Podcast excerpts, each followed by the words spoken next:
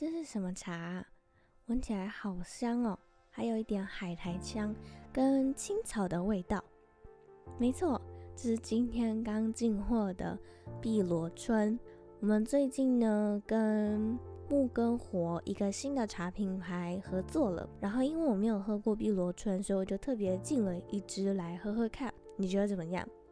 我觉得还蛮特别，但是它它跟一般的绿茶不太一样。没错，它几乎是很深的深茶，所以喝的同时你绝对不能空腹喝，会有点刮胃，而且喝多了可能会有一点肚子痛的状况发生。所以你在喝这款茶之前，一定要先吃个饭，但不要吃甜点，不然你会胃溃疡哦。所以你是怎么认识这个木根火的老板的？嗯，其实这要说起，我之前在茶博览会的时候看到了他们的摊位。其实那时候我是要去找一些厂商，想说可以进货到一则茶室里面的，结果没想到他们的风格跟包装非常吸引我，当下我就直接坐在那里品茶了，然后跟创办人邵强聊得很开心，所以我就决定要进他们家的茶了。哇，你也太太阿萨里了吧？对啊。也要喝喝看不同的茶叶，不同家的茶才会有更多不一样的感觉啊！像是一些茶品的调制或者是配方，也是可以做不同的搭配的。哇，你真的是对茶很有研究耶，Joyce。嗯，其实也还好啦，我还算是菜鸟。不过木根活的创办人少强，他之前是完全不懂茶叶，就直接一头栽进去，创办了这个木根活品牌哦。真的假的？他也太勇敢了吧！等等等等，这该不会是你今天要跟我分享故事吧？嗯，你要听我今天分享这段故事也是可以呀。不过我还是建议你这一杯碧螺春不要喝太多，除非你刚刚已经吃完早餐了。哎，你不要担心我啦，你直接赶快说故事吧。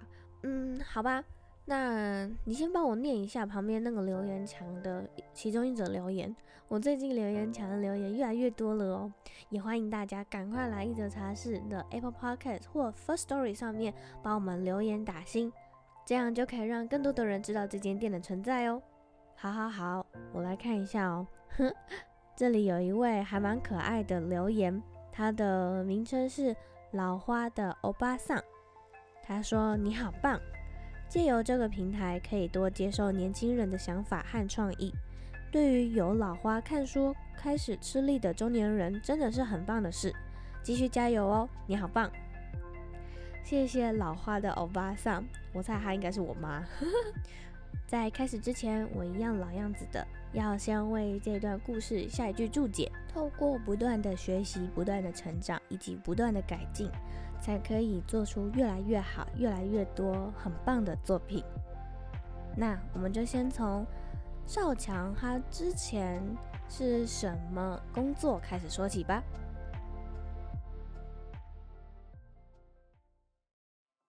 很开心，我们这次邀请到木根活茶品牌的负责人少强来和我们聊聊。他之前不是这个产业，但是他为什么投入这个茶产业？听说他这是创业的，他之前是跟这个完全没有关系的工作。那我们就欢迎少强，先请少强自我介绍一下，可以吗？你可以和我们说说，为什么你想要创立、开始建立这个茶品牌呢？好，呃，大家好，我是木根活的少强，也是木根活品牌的负责人。其实一开始我们成立木根活这个品牌，是我们当时有三个合伙人，我们三个 co-founder，我们都很喜欢喝茶。然后虽然我们从来没有接触过茶山，我们也没有自己的茶园，但是我们认为茶是我们生活中非常重要的饮品，所以我想把这么好的东西介绍给我们身边的亲朋好友。那我认为茶其实它很简单，没有想象中那么复杂。只要你的嘴巴喜欢就好，也不需要去区分国界啊，也不分年龄，不分族群，单纯的想把我们对茶的喜好，把它实践在我们的梦想。后来就是我们投入了这么多年，对茶的研究是越来越深，也越来越有兴趣。后来现在我们在大稻埕成立了，现在我们的店面叫做木根火茶研所。这个门市，对，除了有茶品相的贩售，然后还有各式各样的茶艺啊、茶课程，嗯，教学，嗯，希望多点人一起来跟我们分享、共享这个茶的美。那我想问一下少强，你之前创立这个品牌是做什么样的行业呢？我之前是做过化工业，还有纺织业的业务。哇！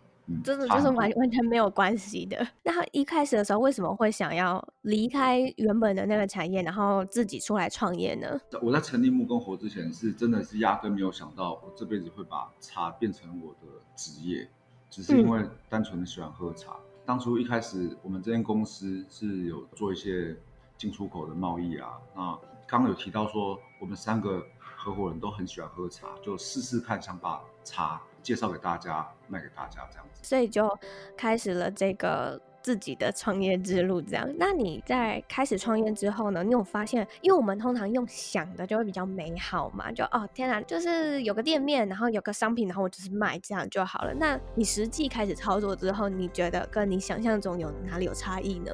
嗯，实际上我们的店面是。大概三年前才在大稻城这边创立的。那再往前推三年，我们那时候是一个工作室，就是还没有自己的店面。对，那当时其实想法也是可以说傻了，也很单纯，就以为说茶包装好，然后在网络上卖，打打广告就会有人去买。但实际上真的操作起来比想象中困难了许多。当时只是想说把我们自家产品做好，然后再。呃，用力去推广，但是市场是一直在变动的，而且客人的喜好也是那个速度都是我们，呃，有时候跟得不上的，所以我们边做就边发现，我们团队跟自己的想法其实也是一直在精进跟变动，呃，常看到需要改进的点，我们就会随着这个市场变动，我们就边着手做出新的版本的产品，对，所以我们同时也是跟着木工活品牌一起在成长，像今年我们一口气是把我们的散茶茶包。都全面的换了新包装，还有礼盒，还还有更多的产品文宣跟小卡，这个工程是很浩大。所以创业前，其实我们就想说是把产品的品质顾好就可以大卖，以为是这个样子。但其实品牌后续的曝光与推广，发现是更大的学问。从这当中，我们得到客户长期的支持跟正面的回馈，更有动力是把产品做得更好。嗯嗯嗯，那你可以和我们分享一下，就是你在创业的这段过程中，比如说是你呃从工作室也好，到之后真的有自己的店面也好，你发生过最最重大的一件事情是什么呢？就你这个品牌。起初创立公司创立的前三年，那我们在小小的工作室里面，其实有点像是闭门造车的感觉，因为我们比较少实际的去接触到客人。接触到客人的回馈，不管是正面回馈，或者是有任何的批评指教，我们通常都是接受到网络的资讯。那我们也持续的开始做茶叶课程的规划。那课程一开始，我们发现学员是各种阶层、各个不同年龄层的学员都有。那我们从这些学员的反馈，让我们知道说，哎，其实茶在台湾茶的市场也是非常的广大，而且越来越多人喜欢茶。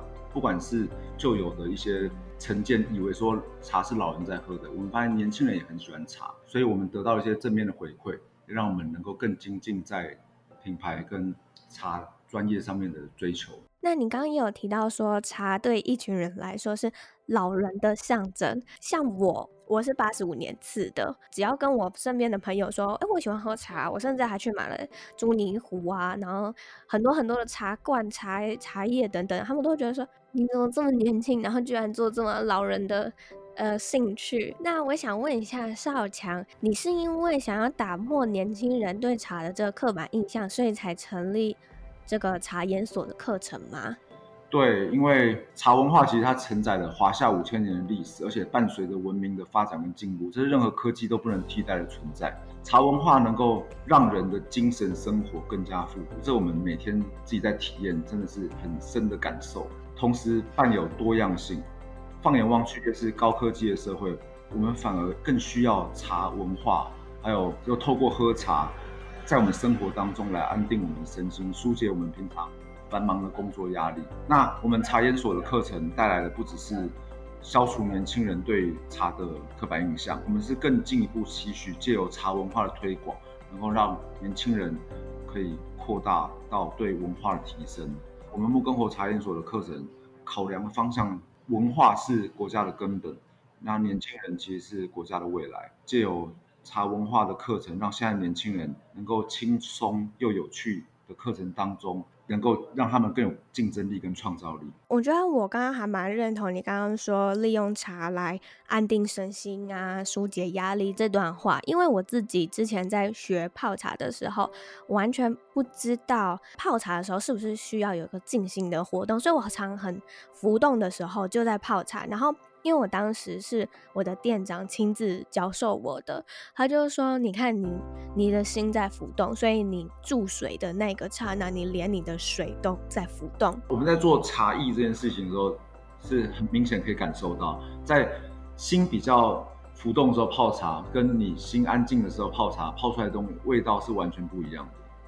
对，我自己有很强烈的这个感受，所以我后来在泡茶前，我可能就会。呃，利用这段时间让自己的心稍微静下来之后，呃，用热水去注入那个茶嘛，我自己也发现说，就泡出来的茶真的跟自己心情浮动的时候差很多。像我自己的理念，我是觉得，不管你泡得好跟泡得不好，它都是可以喝的，而且我们应该要多多的去用不同的方式。其实你用不同的心境泡，即使味道不同，自己去感受到它的差异，然后在你的嘴巴里面累积越来越多的。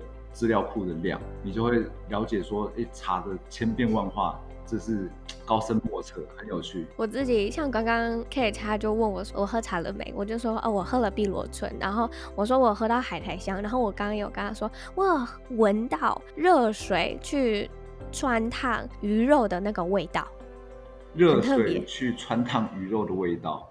对，哦，这个这个形容词很有趣，我们还是第一次听到。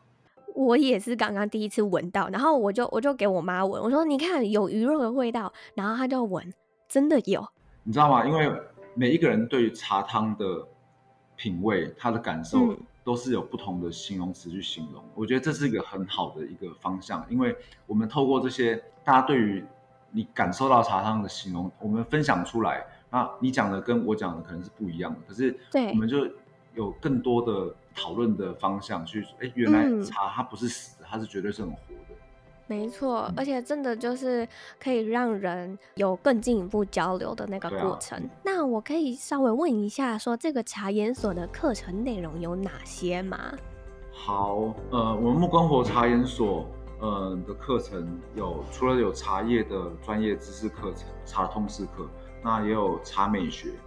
茶美学技巧，又例如说，我们怎么样去好好的摆呃一套茶席，然后怎么样对用优美的动作、优美的姿势给客人看。最近有安排茶山的体验活动，就是在茶产季的时候，我们会带学员到山上去体验采茶制茶，然后还有品茶沙龙。品茶沙龙就像是客人来预约喝茶，那我们就做一个完全的高端的客制的服务，用不同的茶具可以喝到。各式各样不同的茶种，还有一对一的个人教学。对，那我们也有接一些企业的教育训练啊，我们就外包到公司行号啊，甚至是呃餐厅、饭店，如果他们有需要做呃茶艺的这个培训课程的话，我们都有做。对，最后跟我很重视的茶文化嘛，那各种茶文化呃延伸出来的创意活动，我们都有做。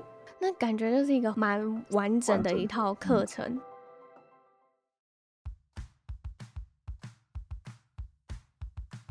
一小段广告时间，你也想要利用 Podcast 建立你自己的音频节目，或者是利用 Podcast 建立你自己的副业吗？现在 Joyce 的音频课程终于上线喽！在课程的第一单元，我会教你如何去定位你自己的音频节目内容以及你的主持方式。第二单元，我们就要来开始设计你的音频封面的音频名称。第三单元开始来录制你自己的音频，撰写你的讲稿，以及剪辑上架你的音频。在第四单元，我们就要成功的上架自己的音频之后呢，把我们的音频建立成 YouTube，上传到 YouTube 平台，并且发布到各个平台上，让以后我们只要发送一集音频，就可以联动到 Apple Podcast、Spotify。Google Pocket 上，在第五个单元，我们也会教你如何去邀请来宾以及撰写访纲等等，Joyce 会公开我的整套邀请流程。最后一个单元呢，我也会教你如何去行销你的音频，利用 IG、Facebook、YouTube 来行销你自己的音频，并且去建立你自己专属的粉丝。在最后也会有三个小彩蛋送给你。至于是什么小彩蛋呢？你可以透过下方资讯栏的链接点击就可以加入课程喽，或者是你也可以先试上三天的免费课程。让我简单的先告诉你 Podcast 是什么，它和 YouTube 的差别有哪些。期待在课程里面见到你。那我们就回到节目里面吧。好，那我们回到。一开始你创业的时候，对完全不懂得你，你一开始的时候是怎么去经营一间公司？然后你又是怎么去控管这个品质？又要怎么每年都去开发新的产品，一直让客人感觉到新鲜？哎，木根活又有新的产品了。一开始是在茶农朋友身边跟他们一起做茶，在他们身边做学习，然后也是在产地见习，一一的知道茶叶的制作过程是怎么样去分辨茶叶的好坏。然后怎么样去评鉴茶汤？但是我们越来越投入，就会发现茶的世界远比我们想象中还要深很多。所以我就开始拓展我们的团队，除了配合茶艺师，提升我们在茶文化跟茶美学的专业，也跟志同道合的品牌合作。那我们团队里面也有专业的烘茶师，专业的烘茶师来帮我们去把茶叶做去芜存菁、精致烘焙的动作。嗯，木工活专属的独家商品是在。市面上都喝不到的，那可以和我们分享一下这个独家商品吗？呃，我们大部分的产品都还蛮独家的，那尤其是焙火类的茶香，例如说铁观音啊，还有轻焙火的乌龙，就用我们嘴巴一次一次的去试，每一个季节都是有不同的。风味。那我想问一下邵强，你认为传统的茶农啊和现在新创的茶品牌最大的差异是什么呢？传统茶农大部分都是家中的世代的传承，大部分现在看到都是茶二代或者是茶三代。那他们承袭的制茶的做法是以他们累积多年甚至是几十年的实物经验为主。那传统茶农制作茶啦为他们的主要导向。所以他们也很偏重于茶园的管理跟制茶上的技术，那所以他们的茶叶品质是有很稳定的水准，也很会精准的判别茶的好坏。但是就对于市场上的转变，例如说，呃，市场上可能现在流行喝什么喝什么，这这个速度会是新创品牌会比较快一点。呃，新创的茶品牌啊，多为时下年轻人因为兴趣或者是呃潮流而创创立的品牌。行销跟包装上都有注入一些传统的茶文化，所以在茶的制作上有比较多元或者是比较创新的想法，是。现在新的品牌是比较贴近于市场。呃，我觉得其实不论是茶这个产业，连各个产业的传产啊，这也是他们最大的一个问题，就是他们觉得说，哦，我做好产品的，然后就是等别人来买，然后他们也不会去做更多的行销啊，或者是曝光啊、转型等等的，这也是现在传产比较弱势的一个地方。我们做茶的话，我们是很尊重传统茶农。对，因为毕竟他们才是我们的先驱，那有他们的技术，我们才把这个技术经验传承下去，然后用我们的方式，用我们的嘴巴或者是我们的我们的手去做，然后让多一点人看到。你刚刚也有提到说，因为这是他们的专业，他们其实已经有点像是职人了。对啊。嗯，因为他们有很多很很多年的经验了嘛，所以我觉得其实两代都可以一起去做一个很棒的结合。像我之前去阿里山的时候，有遇到一个，他就是茶二代，嗯、然后他跟他老婆。本来是去台北念书，然后后来因为为了要继承这个茶园，他们就回去之后，他们就整个变成是转型一样，继承了他爸爸的经验、实物，然后还有一些更专业的技巧，然后再配合现代的一些行销手法，转型很成功的一个案例。那你已经做了六年了，你觉得你会希望台湾的茶文化可以发展到什么样的程度呢？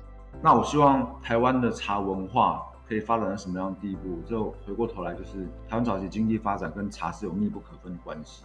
而且茶是民国初期多数人仰赖生活的经济来源。那我们木根活茶研所是呃设立在台北大稻城，那大稻城的地方是民国初期茶叶外销的时候重要港口，因此在于对茶文化的传承跟行销上是扮演重要的角色。那我们也希望木根活茶研所对于台湾茶文化推广，或者说是让这个茶文化能够。有更多的层面，多元化的永续传承。我们也希望台湾的茶文化不仅是茶叶种植跟管理上的传承，而且能够与现在科技进行结合，能够产生更大的效益。人文的层面来看，木根活茶研所期许能够做到的是让茶更贴近到现代人的生活，借由茶文化推广，能够对于不管是我们啊，或者是我们下一代，对于茶，或者是对于台湾文化有不同的看法跟观感。台湾茶文化呢，这个发展能够成为世界各地的观光客来台湾旅游的一个很重要的主题。现在我们也做到了，像外国观光客来大稻埕观光的时候，就还蛮喜欢加一个品茶的这样一个体验。对，所以我们也常常会有一些外国观光客来了解台湾茶，对台湾茶好奇，然后就来喝喝看什么是。他们所认知的跟实际上台湾茶有什么差别？我觉得蛮有趣的，因为就是呃，更加推广我们台湾这个茶文化的讯息给他们。那最后一个问题是，如果你可以为创业前的你说一句话的话，你会说什么呢？有两句，第一个是准备好自己在创业，然后第二个是不管创业过程中我遇到了好与坏，我们都要真实的面对，不然欺骗别人会欺骗自己。觉得真的是任何都要真实去面对，才能够做正确的决定。那为什么说要准备好自己的创业呢？因为我觉得现在创业者，包含我自己，都是凭着呃热情跟冲劲的创业。而且现在台湾的青年创业有点像是一种风气，很多年轻人都只想自己当老板，就不想被公司管嘛，想要有高度的自由，嗯、而且有一些不切实际的幻想，就以为创业就可以赚很多钱啊，或者什么。所以如果可以重来的话，我会想选择在相关的行业一定要磨练个好几年，在你这个想要做的这个行业的领域上面累积专长跟知识。那除了对于上中下游，我们都要有足够的人脉，而不是说你资金投入了再找人脉，然后再来慢慢的去摸索。对啊，我会觉得，嗯，如果我今天要做的是卖产品，我是不是要先确定我有基础的客源？我已经找到谁要跟我买了？嗯，我觉得生存的基本要素。还是钱啊，因为我觉得这是很现实的。嗯，如果没有钱，如果嗯只是凭着热情，那其实也撑不了太久，那也没什么意义。第二个要对自己讲的话是，不管好与坏，我们都真实面对。嗯，为什么这样说？因为呃，在公司的前三年，包含我，我们有三个共同创立人。那我们在创立公司的初期，甚至说在创立公司之前，我们大家都是好兄弟。那很多事情我们。我们都是用感情端去解决，甚至在公司有时候缺资金的时候，我掏自己口袋钱出来，我没有讲出来，因为我怕大家会担心啊，或者是说会退缩，甚至会不会有人感到心累心疲，以为说哦，我们撑过去眼前，把眼前的日子可以过去就算了。那可是这些问题会在你持续经营不如预期的时候，问题全部都会放大。对，就我觉得真实面对，那我们怎么做出正确的选择，才是非常重要的。很棒，我觉得这应该会，呃，对于一些想要出来创业的年轻人，会稍微踩一下刹车，不要就是直接冲了。可是，当然还是除了政府是有鼓励。年轻人创业，现在有很多补助方案嘛，也也很怕青年人失业，都希望都是鼓励创业的。可是我觉得我们做的同时或做之前，真的是要想清楚，你预备好的你的全部，甚至是你预备好亏损的心理准备，那再来做。嗯，因为可能大家一开始想要去做之前，都得失心太重了。对啊，我们茶研所现在成立了这么多年来，慢慢的累积我们自己的基础客源。我觉得最重要是因为。我们对于这个品牌，或者是说对于茶这个产业，我们有一个使命感，嗯，就是越做越有信心。那如果有我的听众想要了解你们这个品牌，或者是想要透过听完今天的这个音频之后，也想要去买茶叶回来泡的话，可以在哪里找到你们呢？嗯，脸书可以搜寻我们，叫做木根火 Morgan Hope，嗯，Morgan Hope 这个字是呃三个英文字组成，就是 More Organic Hope。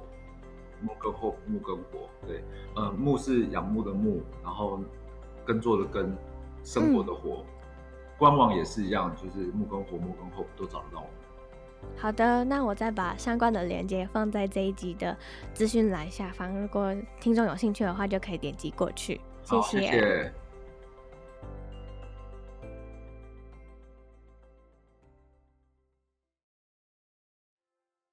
哇，听完今天的故事，我以前都不知道茶文化历史这么悠久，而且台湾的茶品牌我也都不太了解。每次去阿里山的时候，也就是经过，反正就是要去看日出或者是看夕阳嘛，不会太去留意路边的那些茶厂啊，或者是茶二代、茶一代的商店。那去奋起湖也都不太会喝那些茶，就是去吃奋起湖便当这样。今天听完故事之后，你是不是对茶有更多的了解了呢？而且传统茶厂以及新创的茶品牌，他们的经营模式也都不太一样。就像少强之前是完全不懂这些的，以为只要把商品包装好、准备好，放到网络上打打广告，就可以有人来买了。但其实不是，我们还是要去了解一些其他的行销方面的，以及策略方面等等的问题。他也分享，经过不断的调整以及改进。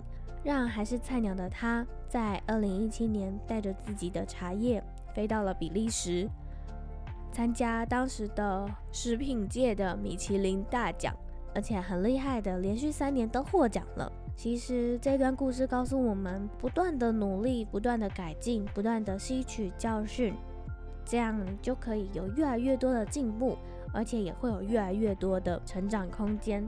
这样你就会有不断的进步，而且还是和你的品牌一起成长。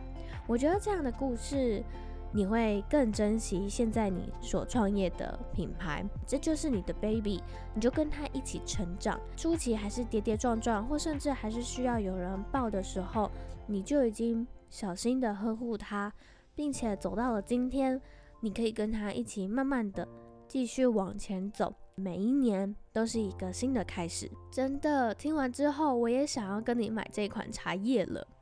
嗯，因为译者茶室并没有进太多货，所以我觉得你可以直接到下方资讯栏的地方去点选相关链接。只要你在结账的时候输入 J O Y C E H S H T E A 茶的英文 T，再说一次 J O Y C E H S H。T E A，你就可以享有八五折的优惠。